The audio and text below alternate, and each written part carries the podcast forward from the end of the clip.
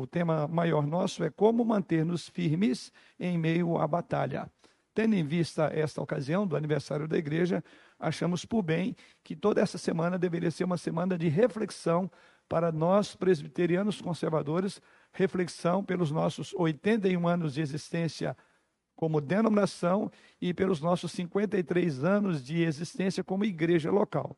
Então, nada melhor do que refletir sobre a história da nossa igreja, refletir sobre os desafios que se impõem a uma igreja que foi levantada naturalmente por provisão e providência divina, com pessoas e homens falhos, tanto quanto a nossa geração é, porém, uma igreja voltada para a batalha da fé. E em meio a esta grande batalha, a questão é essa: como podemos permanecer firmes quando todos os alicerces, quando tudo ao nosso redor está diluindo, né? E principalmente uma proposta como a nossa, de sermos uma igreja presbiteriana conservadora. Uma igreja conservadora. E assim, é, abrimos esse tema na quinta-feira. Eu já abordei o primeiro tópico e no tema, ou na abertura do nosso tema, falamos a razão pela qual contamos um pouco. É, trouxemos aí a, a, a, uma ideia geral para os mais novos que não estavam lá, naturalmente, ou que não ouviram é, sobre a igreja conservadora, e vimos que a questão que a igreja que originou a Igreja Presbiteriana Conservadora do Brasil é, foi algo estritamente de cunho teológico, de natureza doutrinária, não foi uma disputa de poder, não foi ciúmes, qualquer coisa desse gênero. E assim, o o Presbiteriano Independente, que foi um órgão formado pela chamada coligação conservadora, o primeiro é, é, número é, desse jornal, datado de 15 de 3 de, 2000, de, de 1938, é, o reverendo Bento Ferraz fez a seguinte colocação, dentre outras, abre aspas, o presbitério do Oeste dirigiu ao Sínodo uma consulta para saber se deveria licenciar um candidato ao sagrado ministério que, não obstante ter feito seu curso teológico em nossa faculdade, ele tinha dúvidas sobre, abre aspas, sobre o dogma das penas eternas e a simpatia pela doutrina do aniquilamento das almas dos ímpios. Então, este é o assunto. Então, foi a partir daí, dentre várias outras visões de liberalismo teológico, esse foi o que nós chamamos de gota d'água, né? O próprio presbitério que fazia consulta ao sínodo, no seu seio tinha um candidato que diz a história que ele hum, tinha dúvidas se as penas eram eternas e ao mesmo tempo nutria uma simpatia pela doutrina do aniquilamento das almas, né? das almas dos ímpios. Então foi a partir daí que surgiu né, é, ou foi o, a gota d'água. Há uma história muito longa. Então, os irmãos poderão acompanhar isso através dos órgãos oficiais da nossa igreja, você poderá conhecer melhor. Então, foi a partir daí que nós falamos, e aqui eu só resumi né, a ênfase é, que surgiu a igreja presbiteriana conservadora, ou seja, estritamente doutrinária. Doutrinária. E daí o nome Igreja Presbiteriana Conservadora, que era uma tentativa de voltar àquilo que a igreja da qual fazemos parte até então, Igreja Independente do Brasil, já estava desviando. Bom, e um dos textos que foi usado, eu falei a semana passada, que está até na logomarca, na parte inferior da logomarca da nossa denominação, é exatamente uma expressão do livro que vamos abrir agora para prosseguir o nosso estudo. Judas, versículo 3.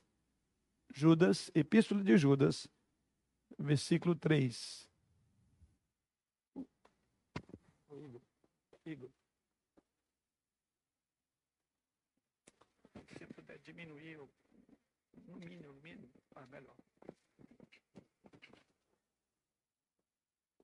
Judas, versículo 3, nos diz assim: Amados, quando empregava toda a diligência em escrever-vos acerca da nossa comum salvação, foi que me senti obrigado a corresponder-me convosco exortando-vos a batalhar diligentemente pela fé que uma vez por todas foi entregue aos santos.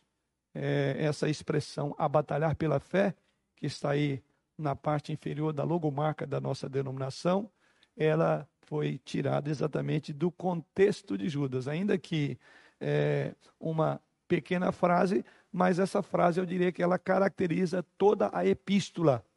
Por quê? Que Judas tinha como pensamento inicial falar sobre aquilo que é comum à salvação de todos nós, quem sabe é, sobre a soberana eleição de Deus em Cristo Jesus, sobre a santificação, sobre a justificação, sobre a perseverança dos santos. Eles, olha, eu pretendia falar desses temas que são comuns, mas o Espírito de Deus me levou a falar algo que é tão importante quanto a saber sobre as doutrinas básicas da fé, é manter essas doutrinas. Então, fomos convidados, e assim Judas coloca, né?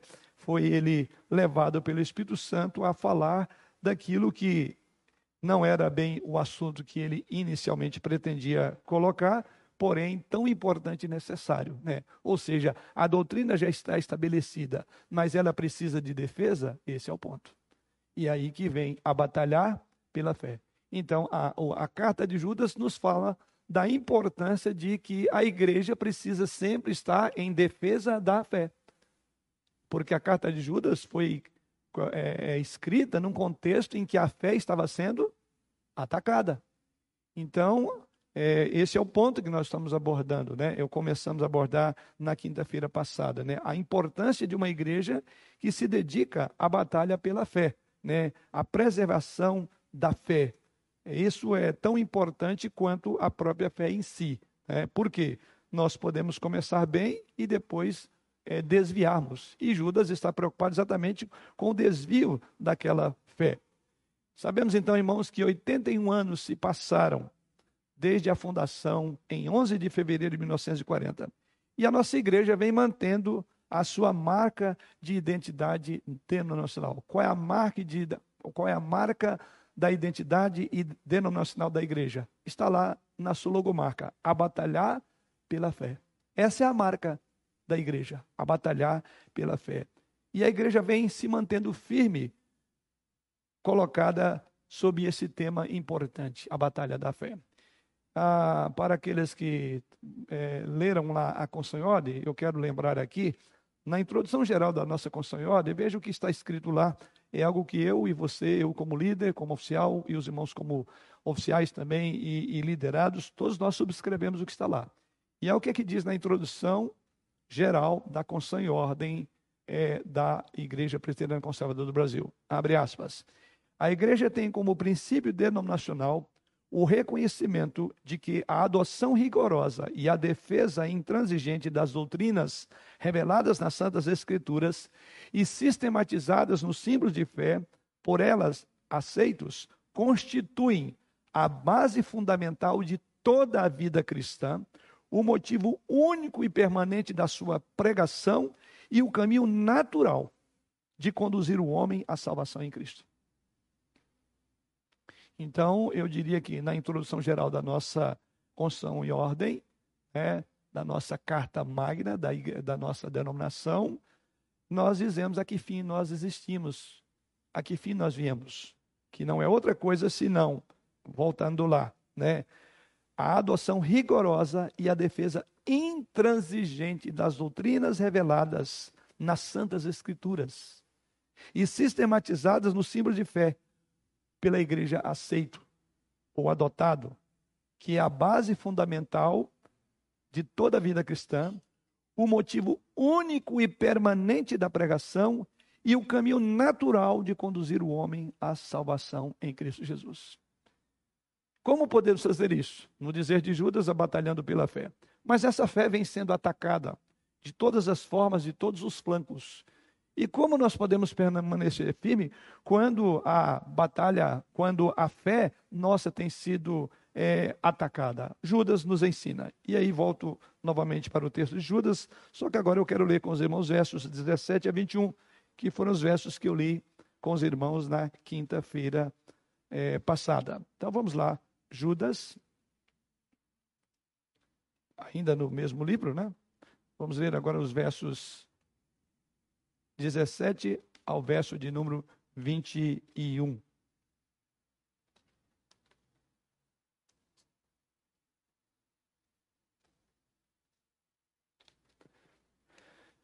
Vós, porém, amados, lembrai-vos das palavras anteriormente proferidas pelos apóstolos de nosso Senhor Jesus Cristo, os quais vos diziam: No último tempo haverá escarnecedores andando segundo as suas ímpias paixões. São estes os que promovem divisões sensuais, que não têm o espírito. Vós, porém, amados, edificando-vos na vossa fé santíssima, orando no Espírito Santo, guardai-vos no amor de Deus, esperando a misericórdia de nosso Senhor Jesus Cristo para a vida eterna e compadecei-vos de alguns que estão na dúvida. Salvai-os, arrebatando-os do fogo, quanto a outros, sede também compassivos, em temor, detestando até a roupa contaminada pela carne. Então, como permanecer firme, como batalhar pela fé, como manter-nos firmes é, na batalha da fé. Primeiro tópico que nós já abordamos na quinta-feira é aquilo que Judas coloca logo no início do texto lido. Vós, porém, amados, lembrai-vos das palavras. Então, a primeira ênfase de Judas, de como é, permanecer, permanecer firme em meio à batalha, é relembre a palavra de Deus. É por ela que nós lutamos, é por ela que nós lá é, é, batalhamos. Então ele diz: a primeira coisa, se você quer permanecer firme em meio a isso, concentre-se na palavra. Então veja a importância da palavra para a igreja. Sem a palavra, não existe igreja. Sem a palavra não existe ajuntamento solene. Sem a palavra não existem cânticos. Sem a palavra não tem sentido orações. O que eu coloquei aqui é um dos formadores, reformadores assim colocava. Né? Quer dizer que se não há leitura bíblica, se não há meditação na Bíblia, é melhor que não reunamos, não oremos, nem venhamos a cantar. Nós reunimos aqui com qual propósito? Eu não estou aqui com uma revista Veja falando das últimas notícias. Eu não venho aqui esta manhã e não me preparei vendo quais são as últimas notícias sobre o coronavírus, se vai vender, se vai comprar, se vai ter essa vacina, se é. Isso não, não é matéria dessa igreja e nunca será. Então, o que faz os irmãos ficarem agora por algum tempo concentrado num olhar só? Não é o pastor propriamente, mas é o conteúdo que ele está falando. É bem verdade que muitas igrejas estão reunidas com outro propósito. A palavra é a última coisa é, para ser lida, se é que vai ser lida. Ou apenas um chamariz, só uma chama, lê-se um versículo, guarda-se o versículo, a Bíblia e a gente começa a falar sobre outras coisas. Judas diz: olha, mantenha o foco, lembrai-vos das palavras. Quais são as palavras? Ele diz: proferidas pelos santos pelos apóstolos do nosso Senhor Jesus Cristo. Então, Judas está dizendo: você quer permanecer firme na, na, na batalha? Concentre-se na palavra de Deus, porque ela que é um instrumento, ela, ela é, faz parte daquilo que Paulo diz lá, que são as armas da nossa justiça. Então, uma igreja sem a palavra não tem sentido reunir, porque a gente falaria de qualquer outra coisa, de política, de dinheiro, de uma série de coisas, até sobre família, menos sobre o que a Bíblia diz é melhor que não oremos. Porque onde é que nós aprendemos a orar? É a Bíblia. Ninguém inventou a oração. Como é que nós sabemos como que ora? A quem é que nós reconhecemos? A Bíblia aqui nos fala sobre isso. Quando cantamos, o que é que nós cantamos aqui? Poesias, ou como dizia Calvino, né? Cuidado para que não cantemos heresias melodiosas, né? Tem, tem músicas que é, alegram o nosso coração, é gostosa de ouvir, mas quando você concentra no que está ouvindo, você é, não é que perde o tom, fica ruim sai a sintonia teológica. Então, por que nós cantamos? Porque a inspiração dos nossos cânticos tem que vir da palavra. Então, os irmãos percebem, e é por isso que Judas diz: Olha, você quer permanecer firme na batalha? Então, em primeiro lugar, relembre a palavra de Deus. Esse é o tópico da quinta-feira. Segundo tópico. Outra maneira de manter-nos firmes em meio à batalha é você precisa edificar a sua vida. Veja o verso de número 20. Vós, porém, amados, edificai-vos na vossa fé santíssima. Uma coisa decorre de outra. Para eu permanecer firme em minha batalha, eu tenho que olhar os meus, eu tenho que focar os meus olhos na palavra. Em segundo lugar, uma vez que eu foco os olhos na palavra, eu tenho que ser edificado pela palavra. Então, a palavra de Deus, ela é o objeto da nossa edificação. Então, é por isso que Judas diz aí, né? é, é, vós, porém, amados, edificai-vos na vossa fé santíssima. É importante quando você vê a estrutura do livro de Judas, que Judas ele começa e termina a carta falando sobre a fé. Aquela fé que ele começa dizendo lá, a qual fomos chamados para batalhar, no verso de número 3, ele agora está concluindo, e é, é bem verdade que é uma carta muito breve, mas muito profunda, né? Mas agora ele conclui mais uma vez falando: olha, vocês precisam estar edificados na fé santíssima. Ou seja, ele convida os leitores a batalhar pela fé e depois diz ah, pela fé e depois diz edifiquem nessa fé santíssima. Então a nossa fé santíssima é o conteúdo todo das escrituras sagradas. A fé aqui não é o ato de crer propriamente, mas ele está falando do conjunto de doutrinas que forma a fé bíblica. Então é dizer, edifiquem-se nessa fé. Lembra quando Judas falou que ele tinha como propósito falar de coisas comuns à nossa salvação? Justificação, santificação, perseverança. Tudo isso faz parte do que ele chama aqui de, de edificar na fé santíssima. Ou seja, não temos o direito de usar qualquer meio na igreja, de usar o púlpito, de usar a nossa escola biblical, de usar o momento das reuniões de sociedades internas, de usar a mídia, de usar as páginas da igreja para é, falar ou escrever qualquer coisa que não seja a palavra. Ele diz então: permaneça nessa fé, ou melhor, edificando-vos na fé santíssima. Então a ordem é essa, edificar nessa fé santíssima, porque a palavra é o alicerce da vida cristã. A palavra é a bússola que nos guia no mundo tão confuso, tão incerto, de várias vertentes. Ela é a palavra. Então a palavra ela é o mapa para o peregrino. Eu estou usando o termo peregrino, que é um termo que a Bíblia usa, que nós somos peregrinos e forasteiros. Então o peregrino ele tem que ter uma direção para onde ele vai. Então a palavra, ela é o alimento para o cristão. Por isso que ele então volta e diz, então, edificando a vossa fé santíssima. Então é importante como Judas contrasta aqui com os falsos mestres que ele aborda nessa carta. A metáfora que ele usa aqui é edificar. Então, aponta para o fato de que é algo que está em constante movimento. Primeiro ele diz: olhe aonde está fundamentada a sua fé. E é o fundamento dos apóstolos e profetas. Ou seja, o fundamento está estabelecido.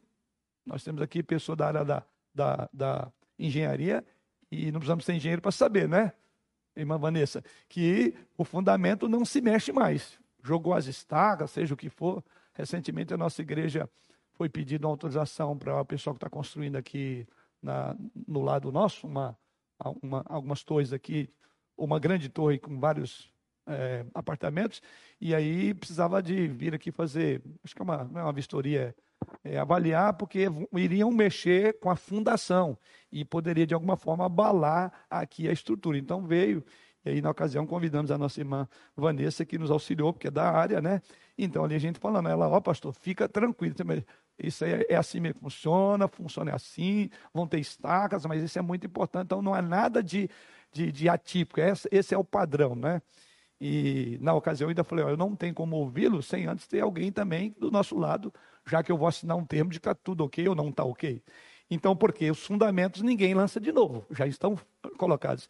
Agora, o que é, Judas coloca aqui, ele diz assim: edificando a vossa fé santíssima. Então, vamos entender que há duas coisas, dois movimentos no texto. O primeiro, ele diz: olha, firme-se naquilo que é a base. Então, foi o nosso primeiro, tom, o nosso primeiro é, é, tópico. Relembre da palavra, ela é a base. Agora, sobre essa base, o que, que ele diz agora? Nós vamos edificar a fé santíssima. O que significa dizer que a fé, né, enquanto o fundamento não se move, mas em cima do fundamento há um movimento de chamado edificação. Então nós edificamos a fé. Porque a ideia de edificação, a figura que Judas traz é de que os fundamentos já estão lançados e a cada dia você vai crescendo.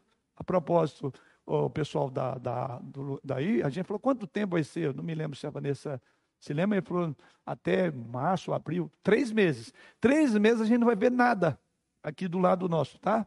É, porque eles estarão mexendo. Mas a partir do momento em que estiver lançado os fundamentos, eles vão fazer uma edificação. Então, os irmãos, eu estou usando essa figura, que é a figura que os judeus. Então, eles edifique. O significa que nós devemos progredir. Cada dia colocar um tijolinho. Ok? Então, aqui é para onde Judas nos chama a atenção. Primeiro, olhe para a palavra. Relembre a palavra, porque a palavra já adverte quanto aos falsos profetas. Isso vimos a quinta-feira. Agora, por outro lado, em segundo lugar, ele diz: porém, amados, edifique a vossa fé. Ou seja, a importância de edificar significa, não significa melhor, repouso e contemplação, mas constante progresso e empenho no trabalho. E é aqui onde nós temos que tomar cuidado. Ou seja, eu tenho que saber se a, a minha edificação está sendo com base na fé santíssima. Ou seja, eu posso construir, o que seria típico, né? Ter um fundamento, mas está edificando sobre outro lugar. É a mesma coisa, você tem ali ah, o fundamento, mas você. Eu, eu, eu sou meio curioso de construção, então vamos imaginar uma viga baldrame, vamos chamar assim, tá? Então, é, é aquele quadro principal onde vai fazer toda a estrutura. Então, ali você coloca, estou chamando viga baldrame, mas imagine uma viga de cimento de fora a fora em quatro, fazendo um quadrado, tá? Em cima dele você vai edificar. Em cima dele que você vai construir. E o que Jesus está dizendo é: preocupe-se se onde você está edificando é a palavra. Seria alguma coisa estranha, mas você ter aquela viga de concreto para fazer as paredes em cima dela, e de repente você faz meio do lado. Que sentido tem aquilo? Nenhum. Mas o que Judas está dizendo é: edifique nesta base. Então o que ele mostra é que não há repouso, não há contemplação. Ou seja, é um progresso. Então, essa é a pergunta. A minha vida está sendo edificada na palavra ou em outras coisas? Eu falei que seria, no mínimo, estranho você ver um, um, uma pessoa fazendo uma grande fundação e fazendo do lado dela na, no barro. Não tem sentido.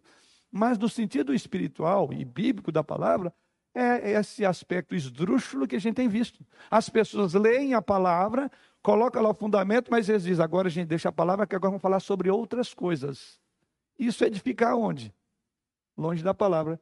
Então, é aquela pessoa que tem uma grande fundação, mas constrói fora dela. Então, a ideia de Judas aqui é que a nossa fé, nós precisamos a cada dia firmar na palavra, saber se o que nós estamos edificando é no fundamento sólido, ou se é em visões e pensamentos outros. Não tem sido assim com muitas igrejas?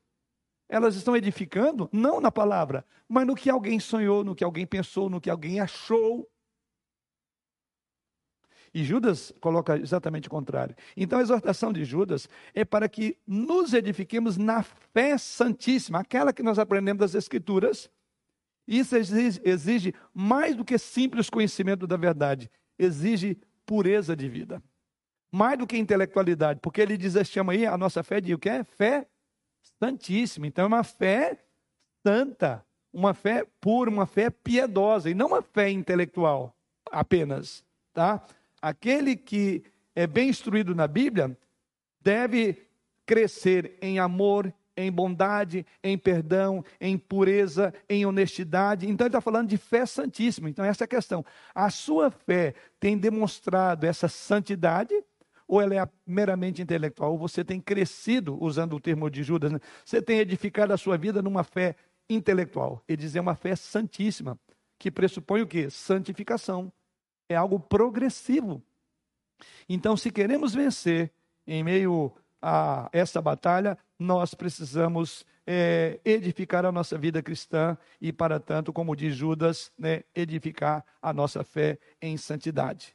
Por outro lado, ele fala ainda no verso 20, na parte final, ele diz: orando no Espírito. E no verso 21, orando no Espírito, guardai-vos no amor de Deus, esperando a misericórdia de nosso Senhor Jesus Cristo para a vida eterna. Outro ponto importante na edificação da vida cristã, se o primeiro deles é o fundamento para a vida cristã, que é a palavra, a fé santíssima, por outro lado, ele diz assim: para edificar a sua vida cristã, você precisa também de orar no Espírito. São os dois instrumentos poderosos para a nossa vida de santificação: palavra, ou seja, Bíblia e oração.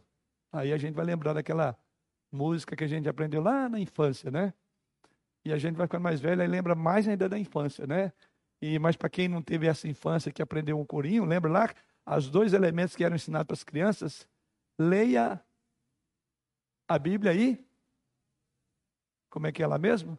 Leia a Bíblia. faça oração, faça oração, faça oração. Leia a Bíblia e faça oração se quiser crescer. Se quiser crescer, se quiser crescer, leia a Bíblia, faça oração se quiser crescer. E a sequência diz lá o quê? Quem não ora e a Bíblia não lê, diminuirá, diminuirá. Não é isso? Então, é simples. O que Judas está colocando é isso. Se você quer crescer, leia a Bíblia e faça oração. Olha o que ele diz: orando no Espírito. Veja que coisa importante. Se a palavra é o fundamento do, da vida cristã, a oração no Espírito é o poder eficaz para transformar.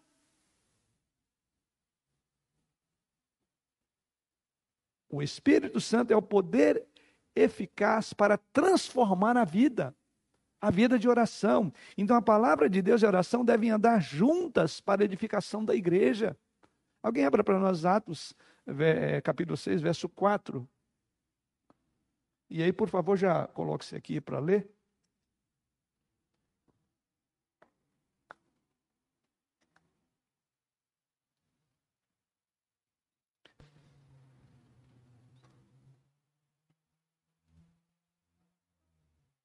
É, Atos 6, 4. 6, 4.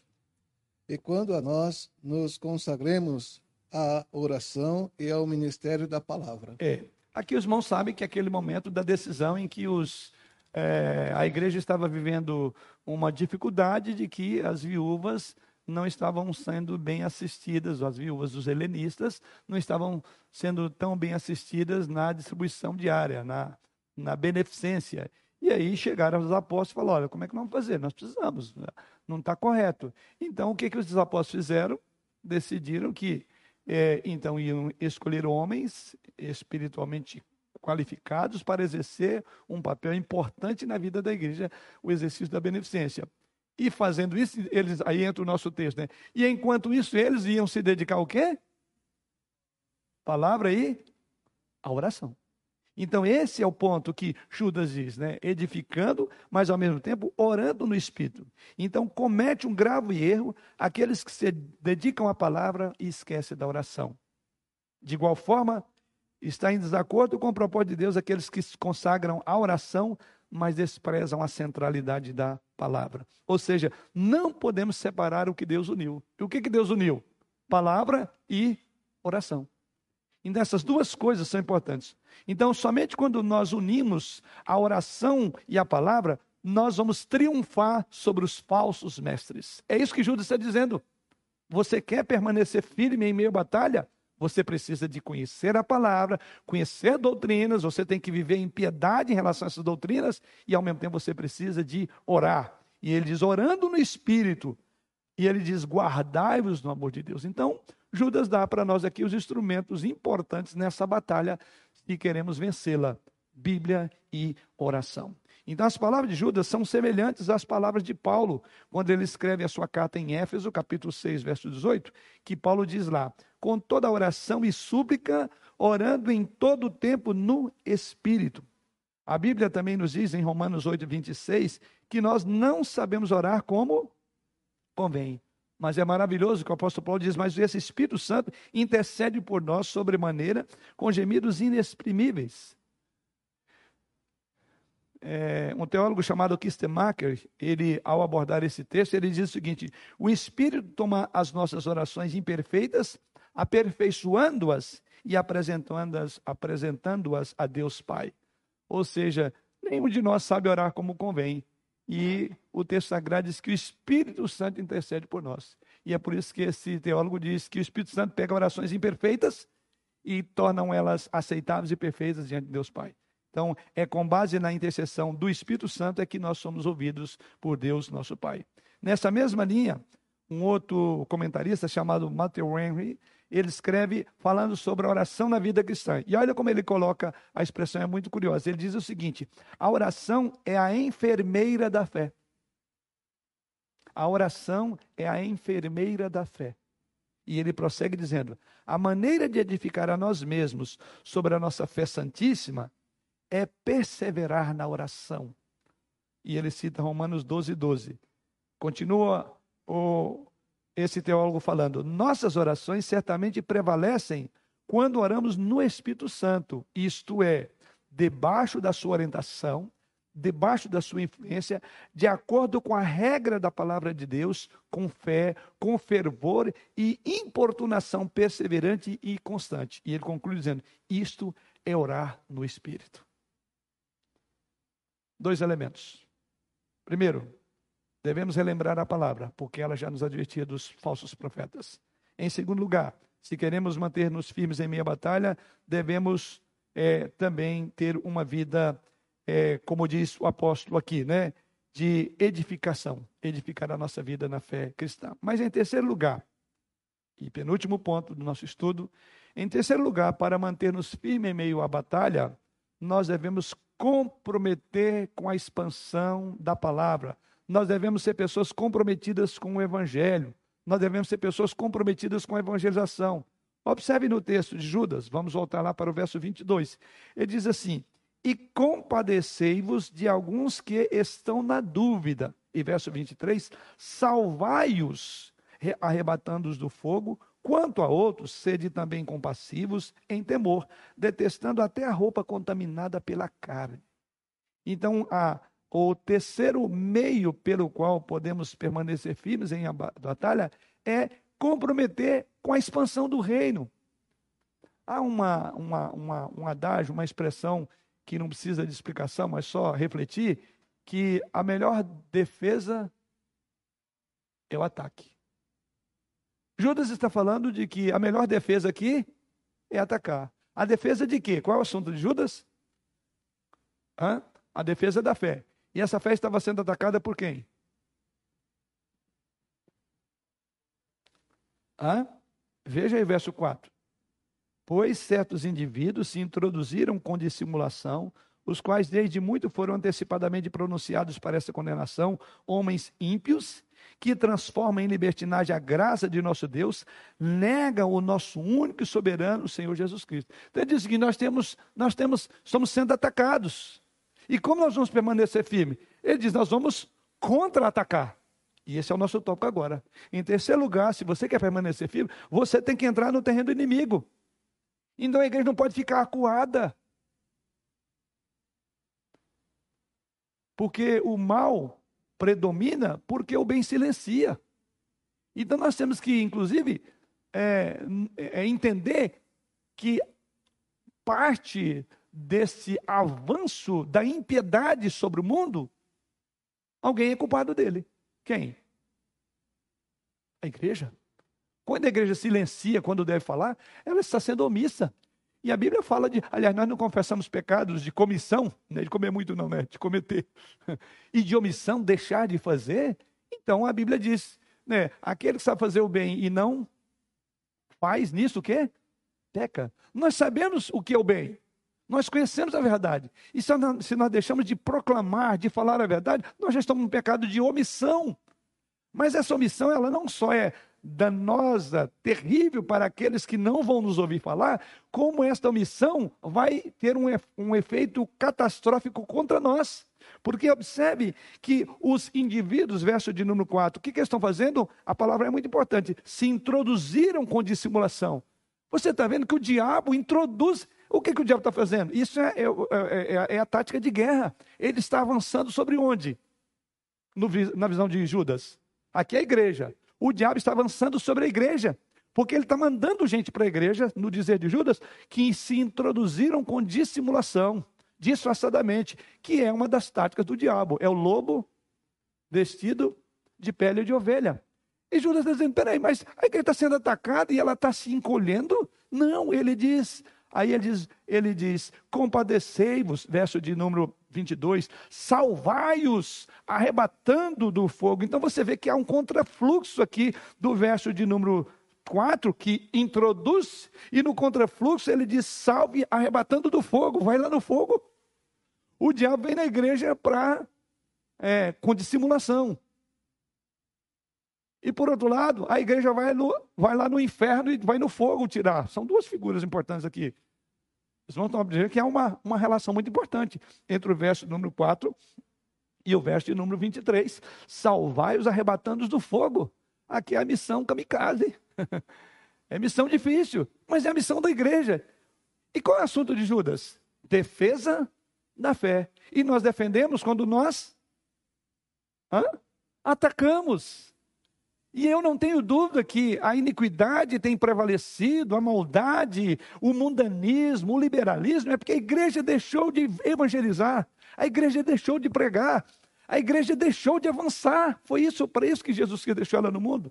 E essa é uma das confissões que eu vi que em todas as orações dessa semana é confessar a nossa a, a, nossa indiferença para com a evangelização, a nossa falta de entusiasmo, de encorajamento, de envolvimento com o reino de Deus.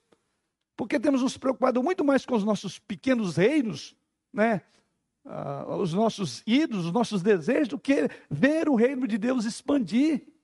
Então veja, querido, que não há como batalhar pela fé sem a igreja ter uma visão comprometida com a evangelização. Uma visão de obediência, como Jesus Cristo diz, ide por todo mundo e pregar o evangelho. Quando você não vai, quando você não prega, você está em desobediência. E isso é ruim, é danoso para você e é danoso para outros que, como diz, ele fala aqui, pessoas que estão ali, salvai como do fogo, compadecer. Onde é que está esse espírito que houve em Jesus Cristo de compadecer das multidões porque eram como ovelhas sem? Pastor, nós estamos à semelhança dos discípulos. Senhor, despeça esse povo. Enfim, a gente não quer atrasar nossa agenda nós não queremos parar a nossa agenda para entrar na agenda de Deus. Eu vou ter tempo para discutir, para pregar, para evangelizar, para ir fazer um trabalho evangelístico, para envolver nessa sociedade. Não, eu tenho muitas outras coisas para fazer. Nós somos semelhantes aos discípulos. Olhamos para lá e falamos que coisa feia, hein? Os discípulos mandando despedir uma multidão com fome. Lembra desse relato? Mas nós temos feito a mesma coisa. Como somos batalhadores pela fé, se não desejamos ver o reino de Deus avançar sobre as trevas? Como podemos batalhar por uma fé que uma vez foi dada aos santos, se não há um comprometimento pessoal, coletivo da igreja com a evangelização? É bem verdade, irmãos, que a nossa igreja ela nasceu é, no contexto não de uma expansão missionária. Isso é verdade, não temos como negar mas a igreja jamais deixou, tanto em seus símbolos, tanto suas, seus apontamentos ao longo da história, deixou de ter uma preocupação com a evangelização. Prova disso, nós temos hoje um departamento missionário, voltado exatamente para alcançar os não alcançados em regiões distintas. Mas a igreja aqui na região de Guarulhos é uma igreja missionária. Onde é que deve haver missão? Aonde o evangelho não foi ainda pregado, foi ouvido. Será que nós podemos dizer que na nossa região tem gente aqui que, que todos já ouviram o evangelho? Não. Talvez todos ouviram um monte de coisa aí que se chama evangelho. Mas quando a gente deixa que esse tipo de evangeliquez chegue lá, nós estamos achando, nós estamos é, sendo cúmplices dizendo, não, é isso mesmo. Até o momento que alguém vem para você, não, eu não quero ir na igreja porque a igreja ou os evangélicos são isso. Fala, não, mas isso não é bem evangélico. Hoje a gente, para dizer que é evangélico, você tem que dar uma aula para ele que você não é aquilo que ele é, pensa. Mas você já notou que o que mais se pensa sobre os evangélicos, nós não nos enquadramos nesse grupo de evangélicos? Porque o que mais se pensa de evangélico é o que mais se publica. É a missão dessas igrejas, sabia? Ou seja, eles estão fazendo uma missão, ainda que levando conceitos que nós não subscrevemos. Por quê? Porque a igreja que tem uma estrutura boa, ela não tem levado a missão verdadeira. Então, a cada vez que eu vejo alguém me confundindo com outro evangélico, eu fico envergonhado e peço perdão a Deus. Falo, eu deixei de ir lá e pregar o evangelho verdadeiro. Agora eu tenho que explicar para esse indivíduo que esse evangelho que ele, que ele ouviu não é o evangelho. Olha o problema. Aí você tem que ter um processo de desconstrução. Isso, mais uma vez, reflete que a igreja errou, a igreja falhou, porque alguém foi lá em nosso lugar e falou que não deveria ter falado, pregou que não é a verdade bíblica, ou uma verdade mesclada, E aí eu tenho que ir lá para. Então, tudo isso mostra o quanto que a igreja tem perdido terreno. E por isso que Judas está preocupado em você firmar a sua fé na verdade, em você edificar sobre a verdade com Bíblia e oração, mas em terceiro lugar ele diz: mas evangelize. Porque a melhor defesa é atacar. Porque o diabo está atacando, porque ele tem introduzido com dissimulação pessoas dentro de nós. Ou seja, a agência de Satanás, é, é, é, é o, o agir de Satanás é contínuo.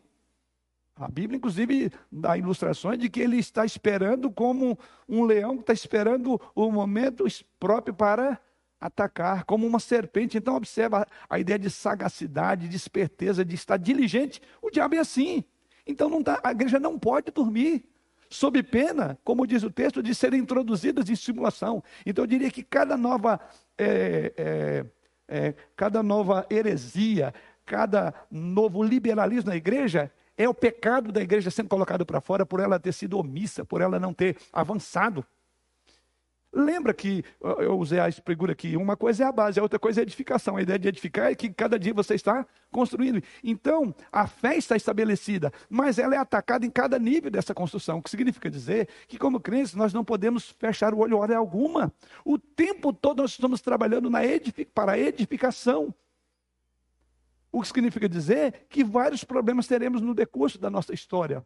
Não existe trégua para a vida cristã. Então, a ideia aqui é de contínuo envolvimento, não só na defesa, mas também contra-atacar, porque é assim que o diabo tem feito. Então, o que Judas diz? Ele dá algumas orientações, né? Esses versículos apontam-nos dois tipos de pessoas que precisam ser salvas, que devem ser objeto das nossas orações, objeto da nossa pregação. E destaca que eles requerem métodos diferentes. Dois tipos de indivíduo que Judas coloca. E por serem dois tipos de indivíduo na, na evangelização, nós temos que ter procedimentos completamente diferentes. Ainda que demonstrando compaixão tanto para um como para outro. A primeira classe que ele diz aí está no verso de número 22, que ele diz aí: compadecei-vos de alguns, o quê? Isso é o primeiro tipo de indivíduo que precisa ser evangelizado, aqueles que estão na dúvida. Então, comprometa-se evangelizando aqueles que estão na dúvida. Ou seja, as pessoas desse primeiro grupo podem ser atormentadas por dúvidas sinceras ou chegar ao ponto de desespero por terem sido confundidas com ensinos apóstatas. São aqueles irmãozinhos simples e que eles estão com profundas dúvidas. Então, o que Judas diz, eles precisam de uma compaixão meiga. Essas, pessoas precisam de uma compaixão sincera de quem sabe a verdade. Temos de explicar de forma paciente e cuidadosa as verdades da palavra de Deus. Temos que orar com essas pessoas, ser pacientes com elas, até desenredar ela desse mau caminho. Isso demanda tempo. Estou tentando lembrar aqui uma situação. Não sei se foi ontem que eu estou com isso na cabeça. Que a pessoa falou: oh, Eu não tenho muito paciência. Para mim, eu já vou logo, quero dar um, um, um, um bofetão, porque o indivíduo é tão voado, tão, tão difícil. Essas pessoas. É... Falei, ah, meu irmão, a gente tem que ter muita paciência, muita sabedoria. Porque o texto está falando aqui da primeira classe de pessoas que estão na dúvida. Elas não estão lá porque quer. Elas não estão lá porque elas pensaram meditar, falar aqui é o local, mas começa a pairar dúvidas e ele descompadeça dessas pessoas, né? Ou seja, ele está falando aqui de pessoas que precisam de uma atenção especial. Algumas dessas pessoas podem e são cristãs que precisam de uma restauração nesse sentido. Outros podem ser pessoas até perdidas e precisam até de ver a necessidade de Jesus Cristo.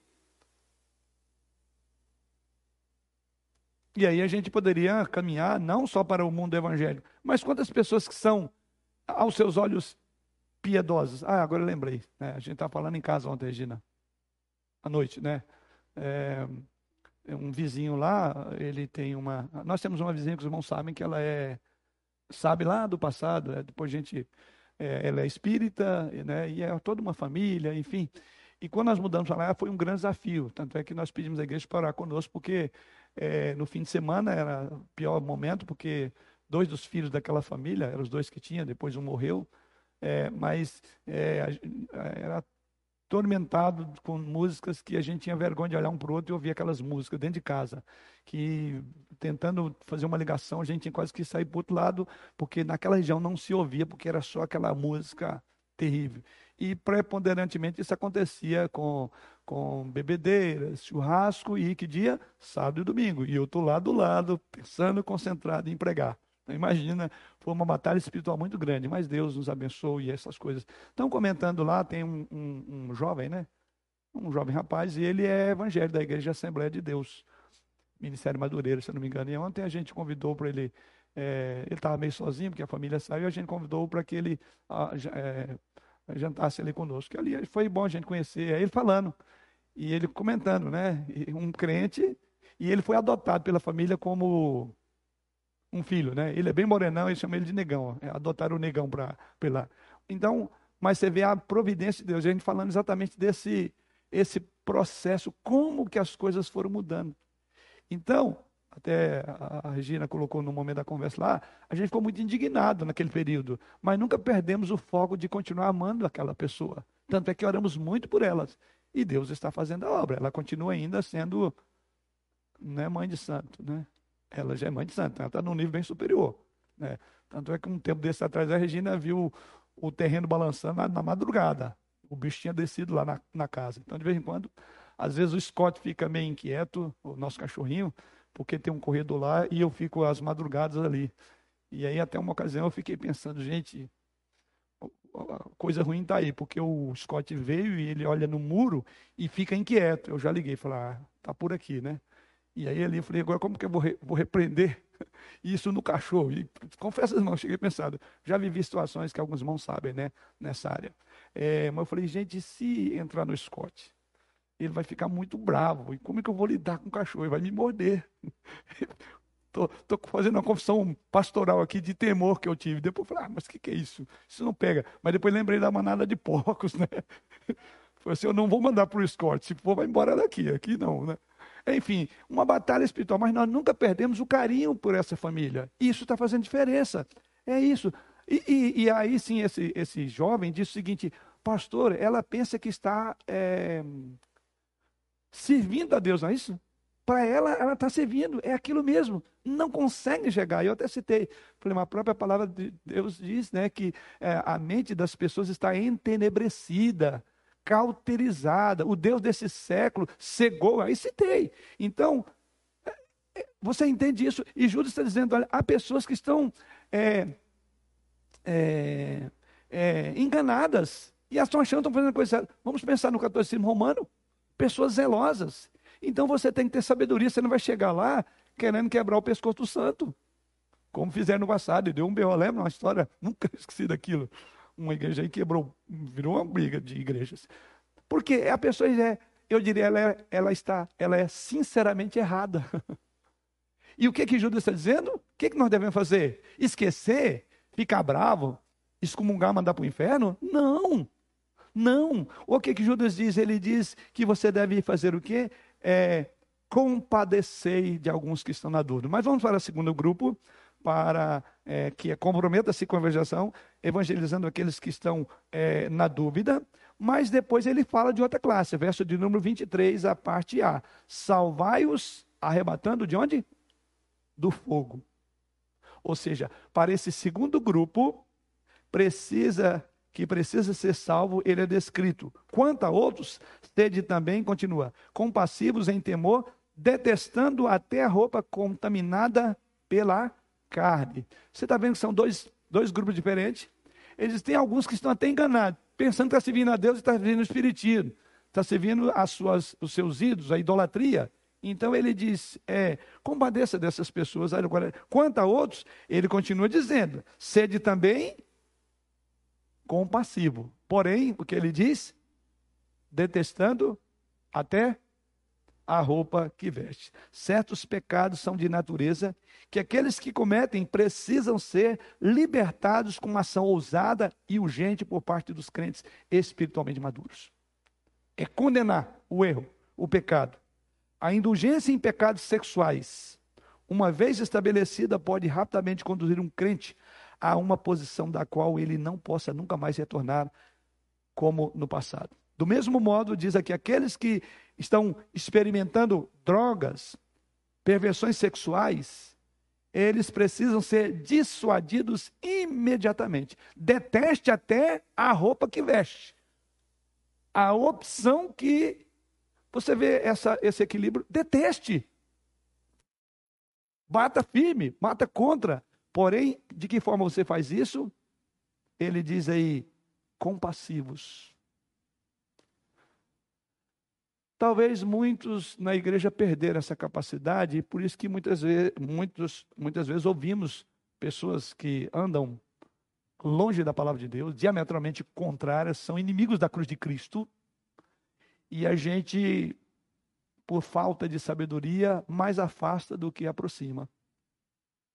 Estou querendo que você vai chegar para uma pessoa que tem uma opção sexual, segundo a expressão, que não é a bíblica, que não é o que o padrão de Deus, Deus não fez assim, é, macho e fêmea, mas seja como for, e o modo como você vai aproximar. Por que, que muitas vezes tem sido dito que os, os evangélicos é, é, é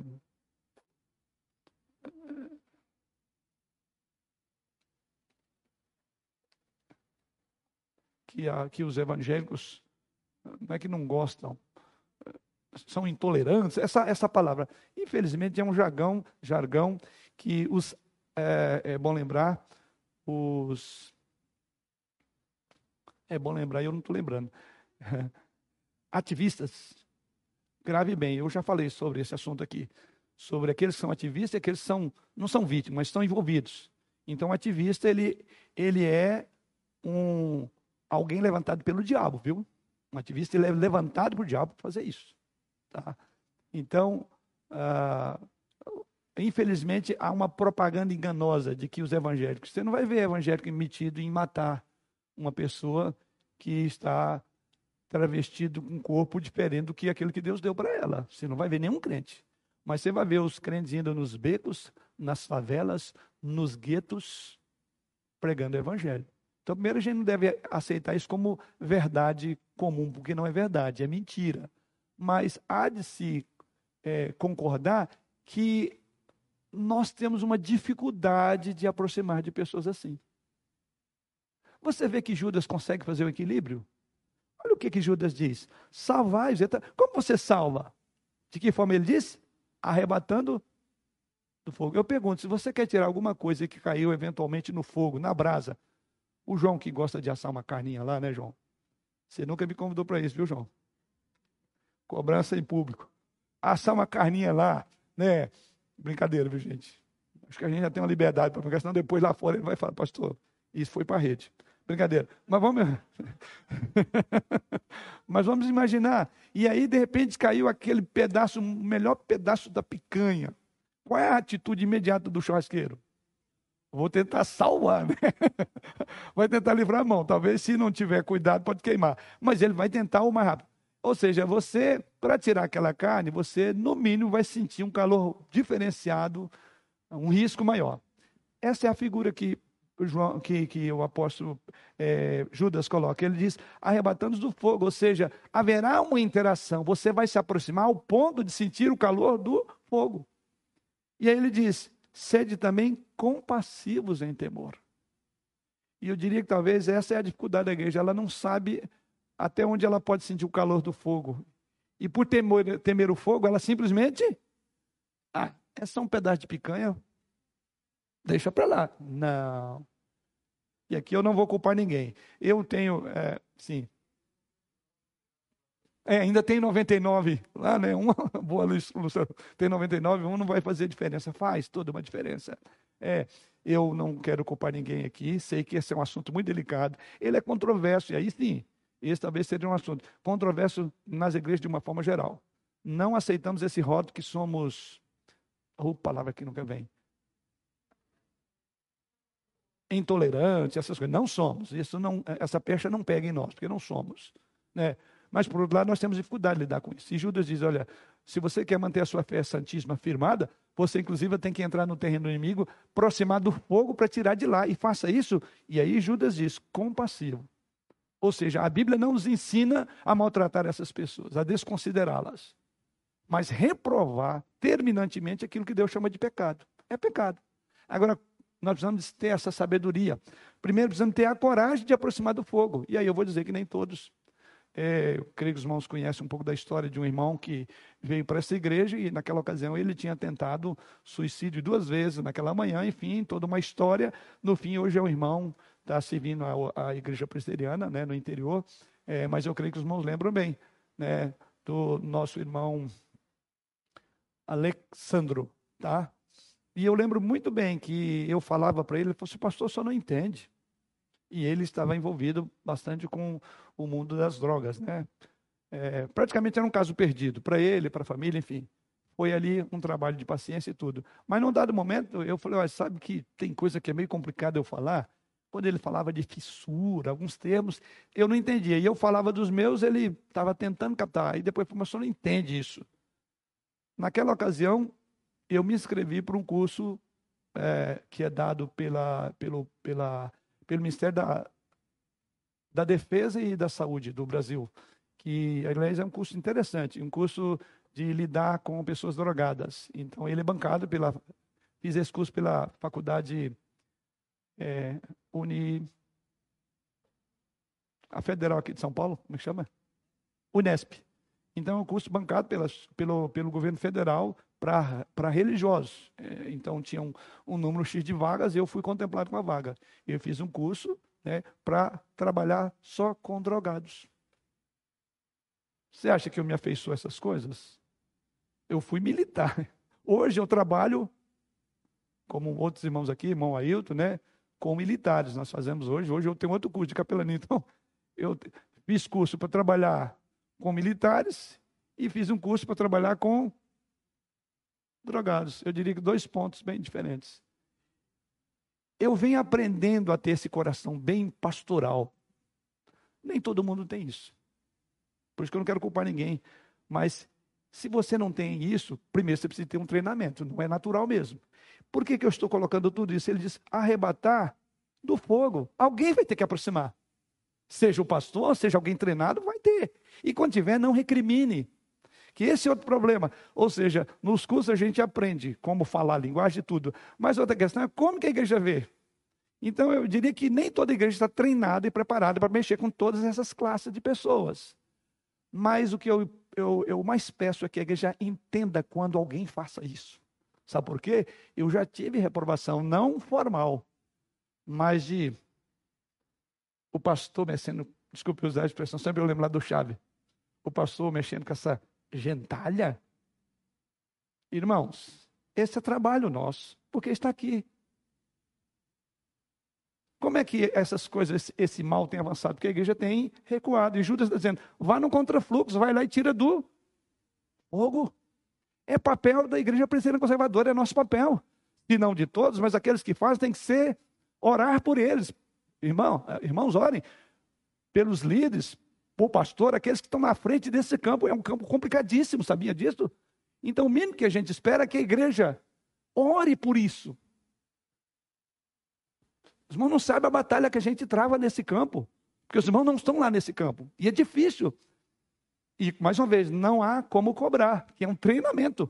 Mas ore. E é maravilhoso quando você vê a igreja lidando com esse ministério multifacetado. Vai na polícia, mexe com bandido, vai com, com um menino de rua. Porque o papel da igreja. E vamos pedir a Deus para que o número de pessoas que fazem isso se aumente na igreja. Mais pessoas se aproximam, pastor, ou alguém, eu quero, quero aprender isso. E eu vou contar, o seu coração fica apaixonado. Vou dar a expressão aqui, entendam, né? Você se apaixona por isso. Eu amo essas coisas. Me sinto quase que natural, não no ambiente, né? Eu consigo sentar com uma pessoa mexendo com droga, digamos, numa boa com ele, como com um policial na rua. Porque o papel da igreja é esse. Eu estou colocando tudo isso porque a igreja tem feito isso. Eu quero dizer que a igreja presbiteriana conservadora de Guarulhos faz, porque temos líderes que estão fazendo. E outros que estão apoiando, que estão orando por eles. E aqui eu faço um apelo geral. A igreja precisa fazer, se não com as mãos próprias, com as orações que sustentam essas mãos para fazer. Isso é fundamental. Porque está na carta magna nossa, por assim dizer, né, como ênfase. Então está aqui a defesa da doutrina vai ao ponto de entrar no terreno inimigo, inimigo e desfazer. Né? Lembra a palavra de Jesus Cristo lá? O, o, o valente que entra na casa do outro valente, amarra ele. Vocês entendem aquela figura? É a igreja entrando no terreno valente. E aqui Judas diz: para defender a fé, é, é, curioso, você precisa de ir lá na casa do valente e desamarrar ele lá. Ou amarrar ele lá. É papel da igreja, é papel presbiteriano conservador. Uma igreja conservadora é uma igreja que evangeliza. Uma igreja conservadora vai atrás dos delinquentes, dos pobres, dos aleijados, dos coxos, das, do, da, do, dos prostitutos, da polícia. Ela faz isso. Isso é papel presbiteriano conservador. Então pensamos, pensemos nisso. E por fim, verso 23, a parte final, ele diz: Quanto a outros, sede o que? Compassivos em temor, detestando o que? até a roupa contaminada. Ou seja, aqui há um alerta: cuidado para não se queimar ao tentar salvar outros do fogo. Eu usei a figura aqui, né? Que você vai se aproximar ao, ao ponto de quem tem pelo na mão aí, né? De queimar um pouquinho. É, como diz a minha mãe dizia, quando ia queimar o frango, é sapecar, né? Chamuscar. Chamuscar, né? Então, agora ele diz: olha, é, deteste até a roupa. Ou seja, devemos amar o pecador, devemos abominar devemos amar essas pessoas, independentemente da chamada opção ou o que ela esteja fazendo de errado. Porém, ele diz: muitas pessoas desviadas, incaustas, subestimam o poder do pecado e acabam envolvendo com os pecados que ele foi levantado para combater. Como eu falei, é muito, vou usar um termo que a juventude gosta, é muito punk esse negócio, viu? Trabalhar nesse campo de batalha. Por isso, falando, a igreja ela tem que guardar os que estão fazendo esse trabalho com orações.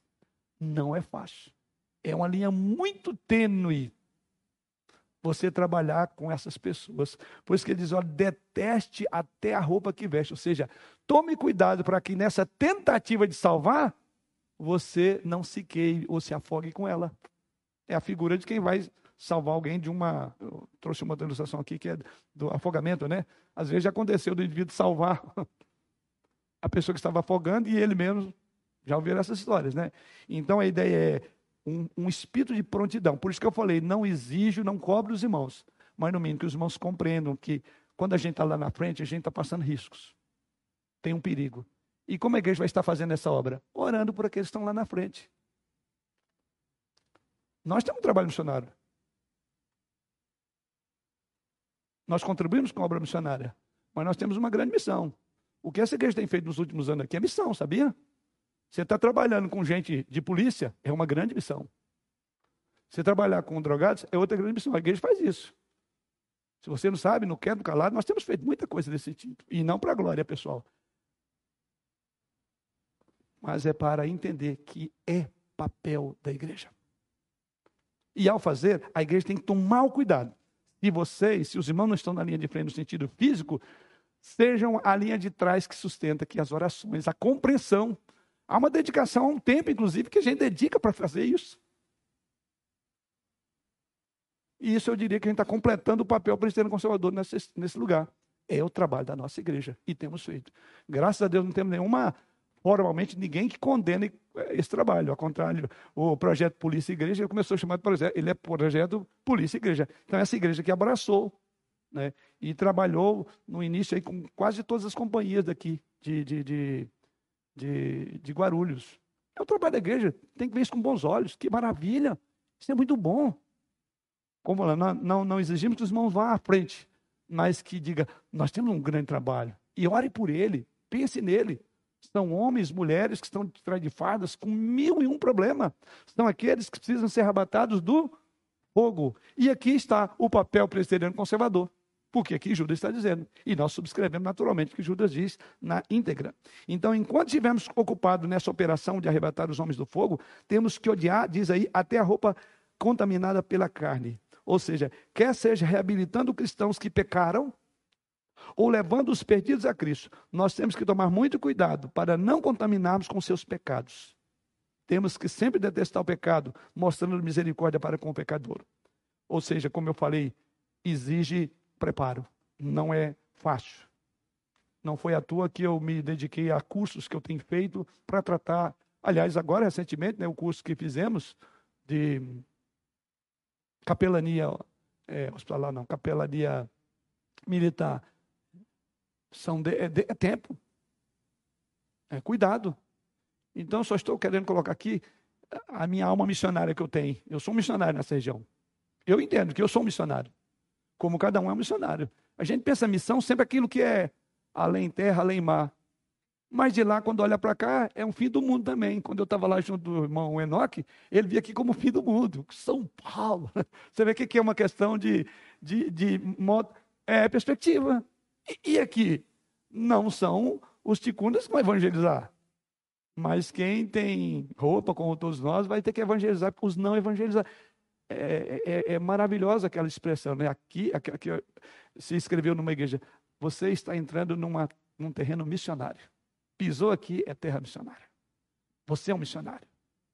Porque temos as missões não é só é, confins da terra. A missão começa em, no dizer Jesus, Jerusalém, é a sua casa. Jerusalém, Judeia. Por isso que a ideia do verbo lá é concomitantemente. Enquanto ide, lembra aquela, a gente pergunta, indo, todo mundo está indo. Vai e volta, você está evangelizando. Você é um missionário. Vamos pensar nessa perspectiva. Eu sou professor de missiologia no seminário. A perspectiva de missão, a gente tem uma perspectiva errada. A gente dedica que missão é falar uma outra língua, de um outro tribo. Tá?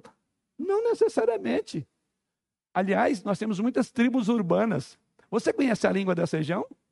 Você conhece, por exemplo, as línguas de quem vive em, em condomínios fechados? Tem uma linguagem, é um gueto, é um, é um ponto, como uma favela. E você acha que não tem que ter treinamento para entrar em todos esses lugares? Quer prova disso? Saia para evangelizar aí de qualquer jeito, você vê. Você vai voltar correndo para casa, talvez sem roupa e sem carro. Porque você tem que ter um treinamento, você precisa saber. É uma terra estranha. Isso é evangelização, isso é trabalho da igreja. É o nosso trabalho. Indo. Jerusalém. É a nossa Jerusalém. É aqui que Deus nos plantou. É aqui que Deus está nos, nos chamando. Vamos ser bons missionários. É, fazendo o que o apóstolo diz. E por fim, comprometa-se com Jesus Cristo é, verso 24 e 25. Em último lugar, como manter firme, comprometa-se com Jesus Cristo. Verso 24 diz: Ora, aquele que é poderoso para vos guardar de tropeços e para vos apresentar com exultação imaculados diante da sua glória, ao único Deus, nosso Salvador, mediante Jesus Cristo, Senhor nosso, glória, majestade, império e soberania antes de todas as eras, e agora e por todos os séculos. Amém. A doxa, a doxologia. Em quarto lugar, tenha um compromisso com Jesus Cristo. Essa passagem é uma das maiores doxologias de todo o Novo Testamento, comparável com aquela doxologia muito conhecida por Paulo.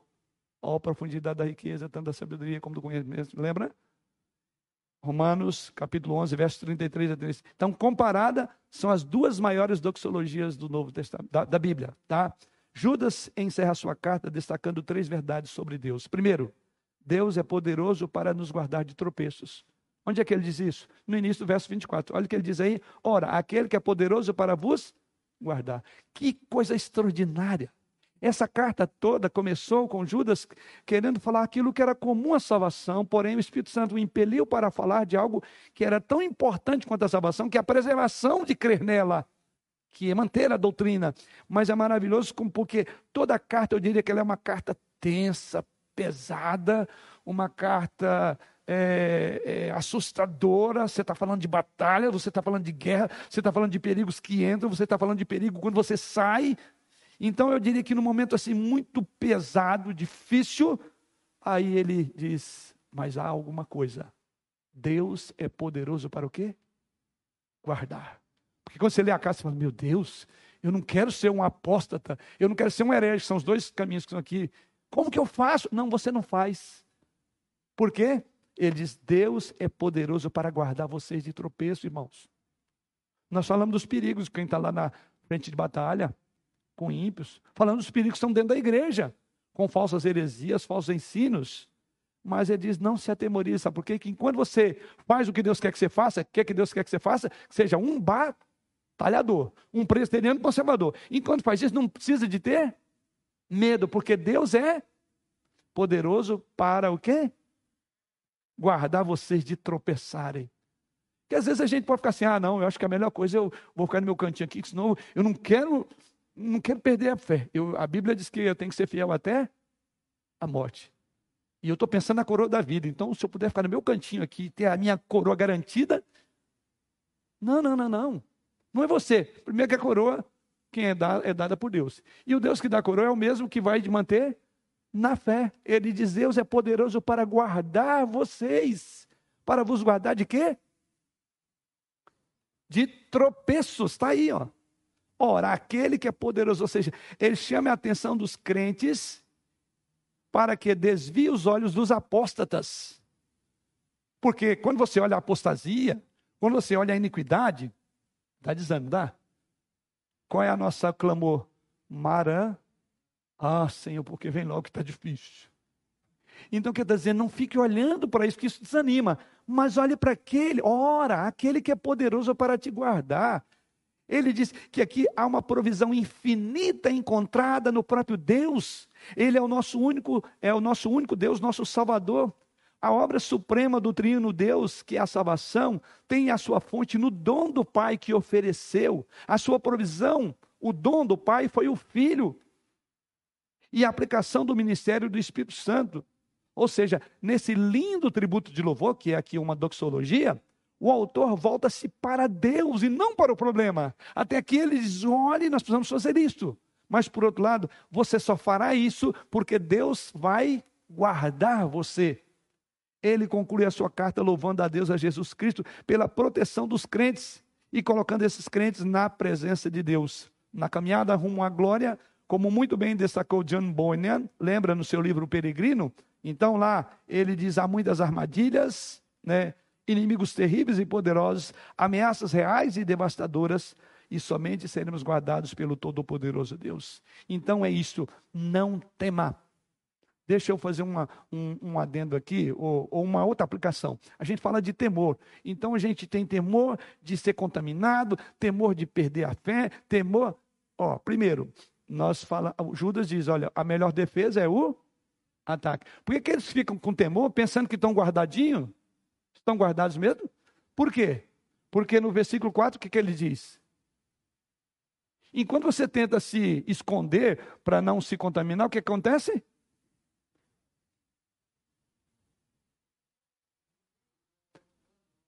Isso. Ele diz: não tem nenhum lugar nessa terra que não tenha problema. E ele está falando dentro da igreja. Você acha que você ficando guardado porque você não quer se contaminar? Vem indivíduos que o diabo introduz o quê? Dissimuladamente, talvez de forma até mais, eh, de, talvez não, de forma mais sutil, mais perigosa. Quando você sai lá, quando você vai lá para fora, você está de cara, você sabe com quem você está de cara. Com o inimigo claro das nossas almas. Mas quem imaginaria, onde é que a gente mais baixa a guarda? É no local onde a gente acha que está protegido. E o diabo, o que, é que ele faz? Ele vai lá e introduz pessoas dissimuladamente. Então, primeiramente, você não pode se acovardar, temendo que não quer se contaminar. Sabe porque a contaminação tem entrado? A gente está vendo aí várias igrejas com as coisas mais absurdas sendo pregadas. E o pior, os fiéis estão dizendo amém. E o diabo já dissimulou tanto que as pessoas. E a gente falando, meu Deus, olha o que está acontecendo na igreja. Eles não percebem. Então, não deve fazer por essa razão. A segunda razão é porque Deus, aí vem o nosso texto, né? Deus vai nos guardar. Você tem que confiar num Deus que te guarda, meu irmão. Então não seja omisso no trabalho. Não deixe de ir para a linha de, de, de, ir para a linha de frente temendo, porque Deus vai te guardar. E se você é um covarde, fica para trás e fica para dentro, diz que o diabo manda alguém para te atazanar aqui dentro, no sentido de que é, introduzir dissimuladamente, e diz aí: muitos foram antecipadamente pronunciados para essa condenação. Eu creio que na permissão da graça divina, ele põe a gente para se mover. Se você não se move indo pra, lá para fora, Deus vai deixar a coisa acontecer aqui dentro para você ficar esperto, como diz o carioca. Fique esperto. Abra os olhos. Porque o diabo está se andando. E ele vai no local onde não é dele ainda. Onde é que você acha que o diabo tem mais foco? Não é no mundo, não. É aqueles que não são dele. É aqui dentro. Depois ele diz assim: Deus é poderoso para nos levar para a glória. Estou concluindo, viu, Selma? Eu sei que já deu o segundo sinalzinho, mas deixa eu fechar. É um tema grande, é, mas estou fechando já aqui, tá? Qualquer coisa a gente conversa depois. Já me brigo com sua esposa, agora com você. Vamos lá. Vamos lá. Verso 24 da parte, depois ele diz: E para vos apresentar, olha, Deus é poderoso, primeiramente, para quê? Nos guardar de tropeçar. Em segundo lugar, além do mais, o que acontece aí? Para vos apresentar com exultação imaculado diante da sua glória. Ou seja, Deus não é só poderoso para guardar você de tropeço, mas Deus é poderoso para levar você à glória. Ele diz para vos apresentar com exultação. De que forma Deus vai te apresentar? Sem mácula diante da sua glória, ou seja, é, é, é, purificado no seio de Cristo. Deus planejou nossa salvação, Deus executa a nossa redenção e Deus consumará a nossa glorificação. Confie nele. Vamos para frente da batalha. Não temamos ser preterianos conservadores, porque nós temos a garantia de que Deus nos guarda. Nós temos a garantia que seremos vitoriosos e nós temos a garantia que sairemos imaculados porque nós batalhamos não é uma luta humana. Como Paulo diz, a nossa luta não é contra carne nem sangue. Ou seja, nós batalhamos a batalha de Deus. E não há uma única na história que confiou em Deus e lutou em nome de Deus que perdeu. Lembra Davi lá? Golias queria confundir. Não, você vem esse, esse judeuzinho aí achando que eu sou um cachorro? Com pedra e pau? Ei, meu amigo, peraí. É Jeová Jireh. Eu não estou em meu nome. E em nome de Jeová Jireh, todas as batalhas foram ganhas. Pense nisso. Não se acovarde como presidente conservador. O mundo está difícil e vai ficar pior se você não for para a linha de batalha. O mundo está difícil e vai ficar pior se você não se resguardar. Como eu falei no início, o maior pecado que nós temos cometido é a cada dia afastar da linha de, de, de batalha. E quanto mais nós afastamos, o inimigo vai tomando o terreno e está asfixiando o que resta de bom ainda na igreja asfixiando a piedade, a moralidade, os padrões éticos que a igreja está diluindo a cada dia. Porque ela tem se acovardado, ela pensa que protegeu, não protegeu. A igreja está ficando pior. A indiferença, a apatia, a letargia é marca. Qualquer pastor, qualquer conselho, qualquer presbítero, em qualquer igreja reformada vai dizer a mesma coisa que eu estou dizendo aqui. Então, por quê? Porque a igreja está pecando nesse particular de não ir para a linha de frente.